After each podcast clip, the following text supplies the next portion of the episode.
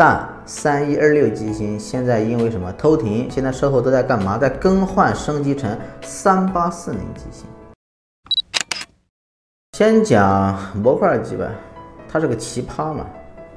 顾名思义呢，就是基础机芯呢提供动力的来源，计时部件呢是个模块，是后配的，是可以单独拆卸分离开来的。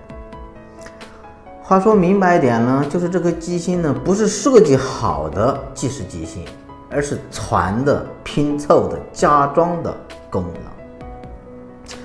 例如 A.P 的三一二六机芯，底子就是三针的三一二零机嘛。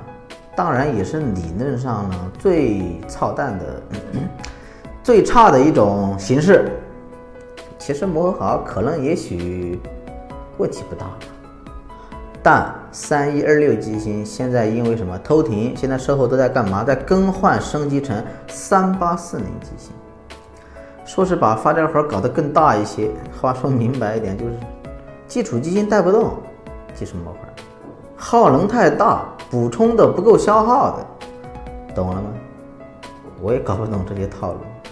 好在呢，免费给你换什么新机芯，哎，开心吧？原厂的大修表，多好。当然了，还有一种更坏的，就是这种机芯厂自己设计的模块，只是这个模块呢，你单独呢你还分离不了。这种所谓的模块呢，应该叫什么？机芯的功能延展，或者叫原厂。爆改机，例如 ETA 的二八九四机芯，它的底子毛坯就是二八九二嘛，对不对？所以呢，这种爆改机芯呢，设计就更复杂一些。计时部件呢都是在机芯的上面，但是它不能单独拆卸，它是结合的。你会发现这种机芯有一个嗯，看起来的一眼就看得出来吧。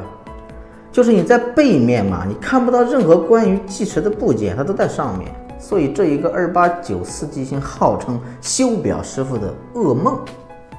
你拆起来难，你装配起来太难。为什么呢？因为开始的设计就没有考虑到这种问题啊。它是为了有而爆改的机型，为了有而有。